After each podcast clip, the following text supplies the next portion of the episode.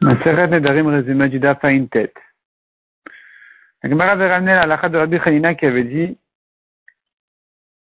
une femme qui a fait un Neder et son mari s'est tué jusqu'à la fin de la journée, on sait bien, puisqu'il n'a pas annulé le Neder, le Neder il est, valable du moment qu'il s'est tué jusqu'à la fin de la journée.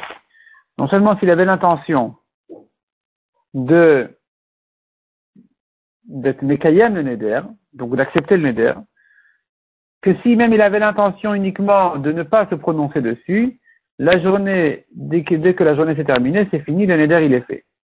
Le neder il est, il est valable.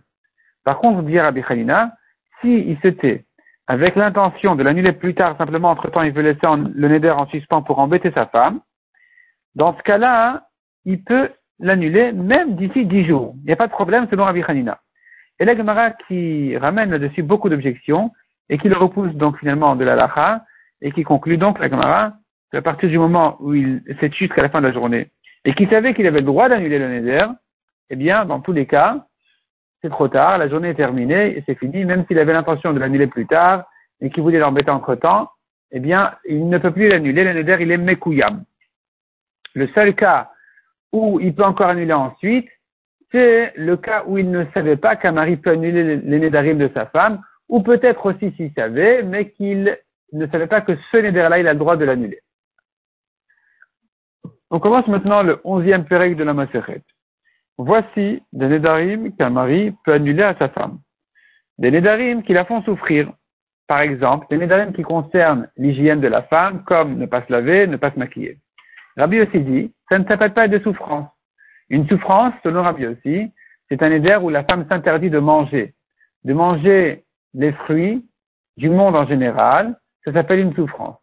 Mais des fruits qui viennent de tel pays, tel ou tel pays, c'est pas une souffrance. Elle a qu'à aller les chercher ailleurs. De même, si elle s'interdit d'acheter dans tel magasin, elle, aura, a qu'à s'acheter ses fruits ailleurs.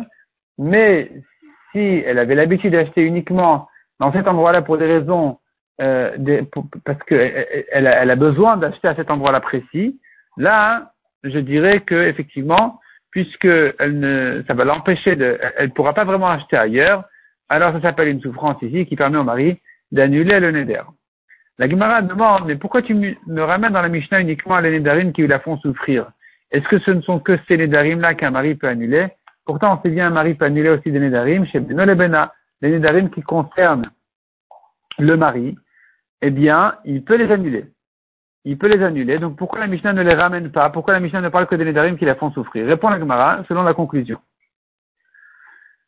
Des Nédarim qui la font souffrir, il peut les annuler définitivement. Définitivement, ça veut dire, même si il se divorce, le Néder est effacé, non seulement si c'est lui qui se remarie avec elle ensuite, mais même si elle se marie avec quelqu'un d'autre, elle ne craint plus ce Néder qui a déjà été effacé par le premier. Par contre, un Néder qui est un Néder chez Benoît et Benra, un éder qui concerne et qui dérange le mari, ces nédarim-là, il a le droit de les annuler. S'il les annule, ils sont annulés même en cas de divorce et de remariage avec ce même mari. Mais si elle se remarie avec quelqu'un d'autre, ici elle doit craindre, recraindre son éder, qui n'était annulé que par le premier mari, et que donc là, il n'a pas été effacé définitivement. Il n'était effacé que concernant ce premier mari. Mais si elle se marie avec quelqu'un d'autre, elle doit recraindre son éder. Donc notre Mishnah, en fait, qui a parlé du cas des Nédarim de souffrance, c'est parce que notre Mishnah voulait parler du cas d'un Néder qui est effacé définitivement. C'est pour ça que la Mishnah a dit hein, quel est le Néder que le mari peut effacer et annuler définitivement? Seul un Néder qui l'a fait, souffrir, ça, c'est effacé définitivement. Mais sinon, il pourrait annuler, mais ce ne sera pas définitif. Comme on a vu, il y a des cas où le Néder y revient.